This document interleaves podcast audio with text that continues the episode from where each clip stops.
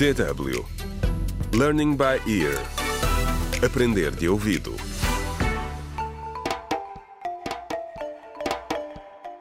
Contra o crime. Olá, bem-vindos ao 27 episódio do audiolivro Contra o Crime. Sair da Sombra, escrito por Ursil Nhoe. No episódio anterior, partilhamos o jantar com a família Lantaro. Depois de muita insistência de Selma, Jaime aceitou ir jantar à casa com os pais e a irmã. Mas as coisas acabaram por correr muito mal. Jaime até tentou abraçar a mãe, mas ela rejeitou-o. Entretanto, no clube secreto da Liga Quebrar o Silêncio, Filipa congratula-se pelo apoio demonstrado pela deputada Célia na conferência de imprensa que passou na rádio. O ambiente no clube noturno privado da Liga Quebrar o Silêncio estava incrível. Neste evento, organizado por Filipa dois dias após a conferência da imprensa da deputada Célia, o sentimento era de tranquilidade e vitória. Por volta das 11 horas, quando o clube já estava bem composto, a jovem pegou no microfone e começou a falar. Vou tentar ser o mais breve possível, disse ela, ignorando os gritos daqueles que queriam continuar a dançar. Vendo-vos a todos aqui, pergunto-me se um dia poderemos todos dançar noutras discotecas com total segurança e tranquilidade.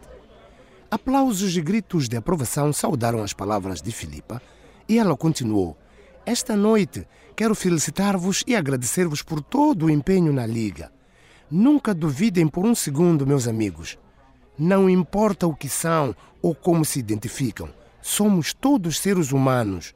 E a nossa luta está a começar a tocar o coração de muitas pessoas. A conferência de imprensa da deputada Célia é a prova disso. Algumas pessoas começaram a gritar e a elogiar a coragem da deputada. Apenas um, Miguel, estava menos entusiasmado. A Célia Oliveira está a fazer da nossa luta apenas uma mais-valia política, disse ele com raiva. Miguel, tens razão. Devemos permanecer vigilantes e não ficar cegos pelo nosso entusiasmo, disse Felipe. Mas acredito realmente que o apoio desta deputada é sincero. Ela está a querer mudar as coisas. Fala de nós nos seus discursos. Está a dizer publicamente que também nós temos direitos. Chegou a altura de ocuparmos o lugar que nos cabe no debate público.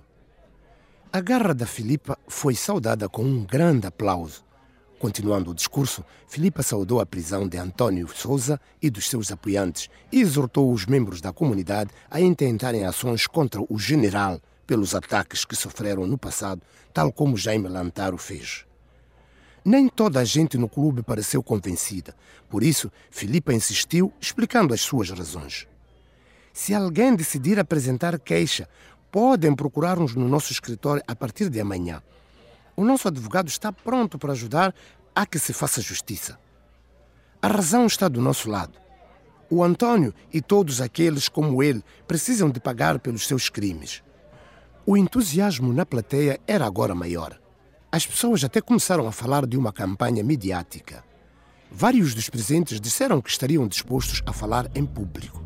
Filipa voltou a prometer que faria tudo o que estivesse ao seu alcance para os ajudar. Contra o crime.